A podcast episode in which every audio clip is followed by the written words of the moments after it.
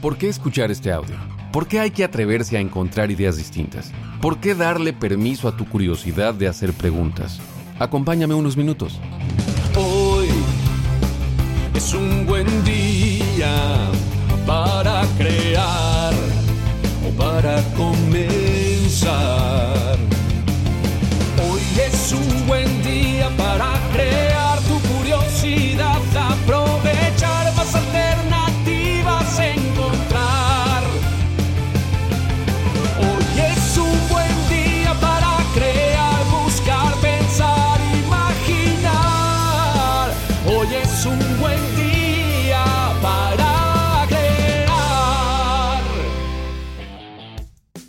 Hola, te saluda Poncho Sánchez y muchas gracias por escuchar el segundo episodio de este podcast, cuya finalidad es ayudarle a aquellas personas que no se consideran creativas a que se den cuenta que sí lo son y que tienen más creatividad de la que creen. Y bueno, para quienes ya tienen pleno uso de sus facultades creativas, espero que algo de lo que aquí platiquemos les sea de utilidad o de entretenimiento y de antemano les agradezco si se ponen en contacto conmigo para que me compartan sus experiencias y aquí en este espacio las podamos transmitir porque seguramente les serán de mucha utilidad a las personas que están en este proceso de encontrar y liberar su potencial creativo.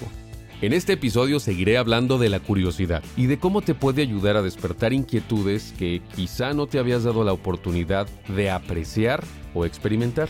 Pero antes, también quiero agradecer a todos los que me compartieron parte de los resultados que tuvieron al realizar las actividades del primer episodio. Fue realmente muy grato enterarme que muchas personas que creían que habían llegado tarde a la repartición de la creatividad se empezaron a dar cuenta del potencial que tienen para generar ideas. Algunas me comentaron que les ayudó esta recomendación de pensar en sí mismas como personas curiosas, en lugar de sentirse presionadas o un tanto intimidadas con la etiqueta de personas creativas. Lo consideraron como un buen inicio, un buen punto de partida y que bueno.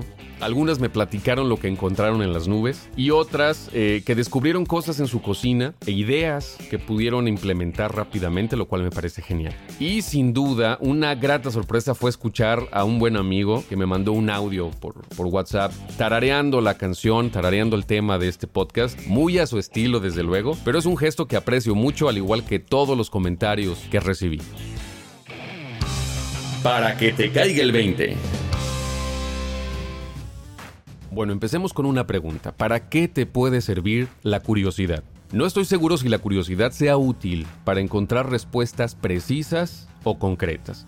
Pero lo que sí te puedo asegurar es que la curiosidad te ayudará a descubrir posibles respuestas, sobre todo distintas a lo que ya conoces o haces.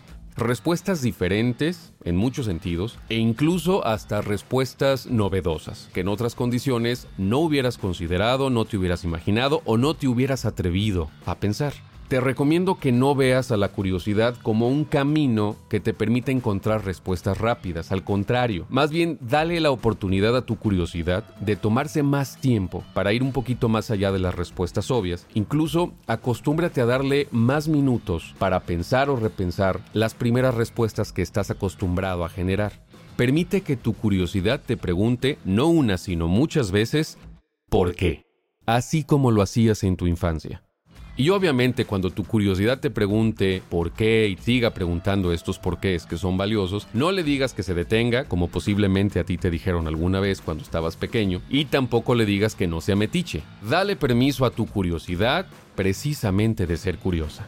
Así que te invito a darle la bienvenida a esta idea de permitir que tu curiosidad te esté preguntando constantemente por qué, sin que te agobies, sin que te presiones. Y algo bien importante, claro que se vale responder no sé. Porque desde luego ante las preguntas que te formule tu curiosidad probablemente no encuentres toda la respuesta. Aquí la clave es que no te quedes solamente con un no sé, que no te quedes con esa respuesta así de corta. Cada vez que tu curiosidad detecte algo que le llama la atención, que ve fuera de lugar, que quiera profundizar un poco más, que quiera encontrarle otra perspectiva y empiece a preguntarte por qué pasa esto, por qué es así, por qué está ahí, o por qué no está ahí, por qué cambió o por qué no ha cambiado, o cualquier otra pregunta de este tipo, te voy a compartir tres opciones de cómo le puedes responder a tu curiosidad sin quedarte en ese cortante y poco estimulante no sé.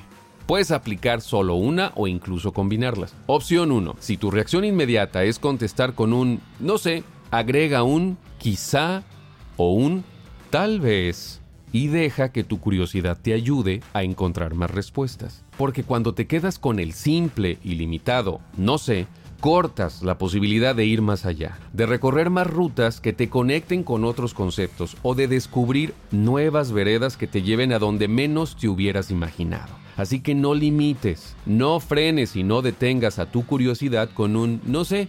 Como te decía, agrega un quizá y date la oportunidad de pensar en dónde se originó o cuáles son las causas o motivos. También puedes complementar con un tal vez que impulse la trayectoria de varios pensamientos que tal vez te permitan hacer reflexiones o conexiones que definitivamente no lograrías si te quedas estacionado con el no sé. Opción 2. Imagina cómo respondería otra persona. Ante esos por qué formulados por tu curiosidad, trata de pensar qué contestaría alguien más, como un familiar, algún colega, una profesora o profesor que aprecies, una persona especialista que admires o alguna amistad que se distinga por ser creativo o conocedor o especialista de algún tema en particular es altamente probable que la estimación que vas a hacer no se acerque a lo que esa persona realmente respondería, pero no importa. Lo que cuenta son las ideas que puedes generar al ponerte en los zapatos de alguien más o al intentar colocarte en su posición para tener otra perspectiva o un ángulo distinto. Opción 3. No sé si es la más fácil, pero probablemente sea la más divertida. Inventa respuestas.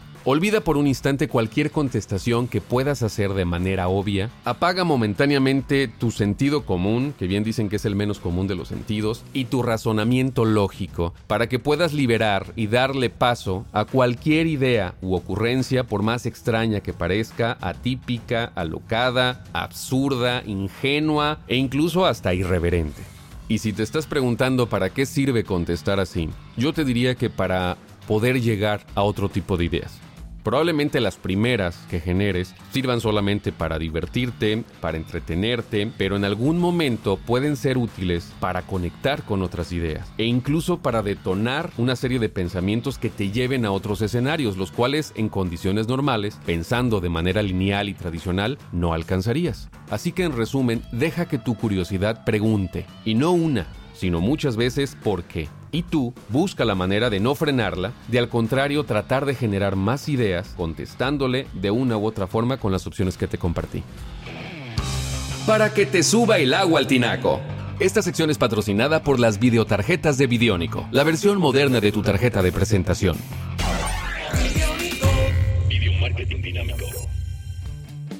Antes de pasar a las actividades de este episodio, te recuerdo rápidamente las recomendaciones. 1. No las hagas una sola vez. No te limites. Hazlas varias veces y en diferentes momentos. 2. No busques ideas o respuestas en Internet. Menos links de San Google y más ideas tuyas. Y 3. Lápiz y papel a la mano, para que escribas algo, hagas garabatos, bocetos, dibujos bonitos o rayes y taches según lo necesitas.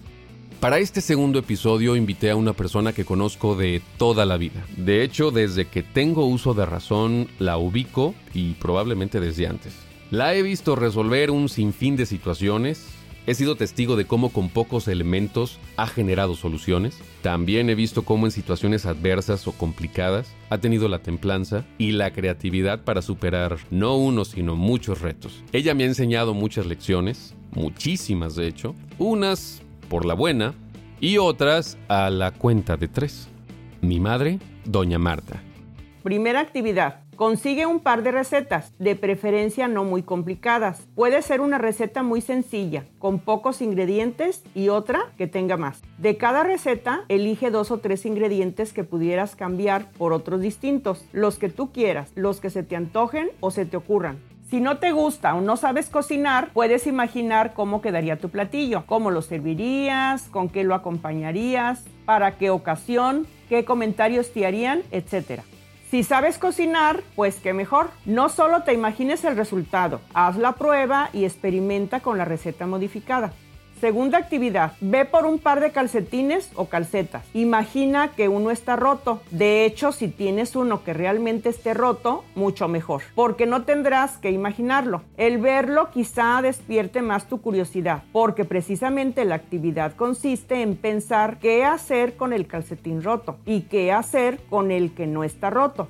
Si una de tus opciones es desecharlos, esa no cuenta. La idea es que pienses en varias alternativas de cómo reutilizar o aprovechar tanto el calcetín roto como el que no lo está. Tercera actividad, necesitarás una bolsa. ¿De qué tipo? Pídele ayuda a tu curiosidad. Deja que ella seleccione. Puede ser de cualquier material o tamaño, una especial o la primera que te encuentres. Obsérvala bien y dale oportunidad a tu curiosidad de que pregunte varios por qué porque esto, porque lo otro y porque aquello. Por lo menos haz unas 10 preguntas y después trata de contestarlas con las recomendaciones que previamente te hizo mi hijo. ¿Doña Marta se considera creativa? Sí, porque con mis años, con mi familia, tiene uno que crear en la cocina, en la tarea, en todo momento. Uno de mamá y de esposa tiene que ser muy creativa. ¿En qué momento te diste cuenta que eras creativa? Pues desde niña, porque mi mamá nos decía, enséñese a, todo lo que pueda, porque en la vida todo te va a servir. ¿Crees que puedes ser más creativa? Trataré, trataré de ser más. Antes de las flores me dediqué a repostería y luego ya en las flores seguí con la creatividad y ahorita en la cuarentena estoy volviendo hacia la repostería y estoy creando porque ahora hay que hacer las cosas más saludables, menos azúcar, menos grasa y aquí estoy experimentando, creando. Yo creo que hay muchas mamás mexicanas que son muy creativas. Las mamás mexicanas somos muy creativas. Bueno, en mis tiempos cuando yo era niña, yo nada más tengo una hermana, pero mis vecinos ya ocho hijos, ya diez, ya doce. Entonces yo de niña observaba que, por ejemplo, ahora el árbol tiene muchas guayabas, pues voy a hacer un dulce para los niños. O que ahora mi esposo me trajo mucha leche, pues les voy a hacer un postre. O que hay mucha nata, les voy a hacer un, un pastel. Entonces, desde niña observé que siempre la mamá mexicana muy creativa para poder resolver las necesidades de tantos hijos. ¿Tu mamá, mi abuela, también fue creativa? Pues ella no, nunca estudió corte y confección y sin embargo agarraba unas tijeras, tenía su máquina de coser y ella, como decían las vecinas, en la mañana compra la tela y en la tarde estrena. Y a nosotros nos hacía la ropa y, y nos tejía también suéteres, de atreverse, de atreverse. ¿Qué le dirías a las mamás que creen que no son creativas? Pues que todas somos creativas y que lo intenten, que lo descubran y ellas mismas se van a sorprender de toda la creatividad que tienen. ¿Y qué les recomendarías para que desarrollen su curiosidad? Algo que les guste o que se les ocurra, como a mí mi mamá nos dio tantas, tanta felicidad, en que si piensan, ay, bueno, no soy buena para hacer pasteles, pero voy a intentar, o le voy a hacer un, vestidito, o le voy a hacer un moño, una diadema, como quieran que se vean mejor sus hijas o sus hijos, que no les da miedo, que lo intenten, que lo hagan. ¿Eso puede detonar ideas? Sí, porque si fallas, que no te dé miedo, vuélvelo a intentar. Y si ya te salió lo que tú quieres hacer, eso te va a dar seguridad para seguir buscando otras cosas que tú puedes hacer y tú puedes crear. Te paso un pequeño resumen de las actividades de este episodio. 1. Conseguir dos recetas y cambiarles de dos a tres ingredientes. 2. Ve por un par de calcetines, imagina que uno está roto, y si lo está mejor, y piensa qué harás con ellos. 3. Busca una bolsa, con la ayuda de tu curiosidad formula unas 10 preguntas y después contéstalas. Muchas gracias por acompañarme en este segundo episodio. Te invito a suscribirte, ya estamos en varias plataformas, a compartirlo, ya que me contactes en mis redes sociales, me encuentras como Hola Poncho Sánchez, para que me platiques y me compartas cómo te fue con las actividades de este episodio. Soy Poncho Sánchez y te mando un gran saludo desde la hermana República Volcánica de Colima. Hoy es un buen día para crear o para comer side.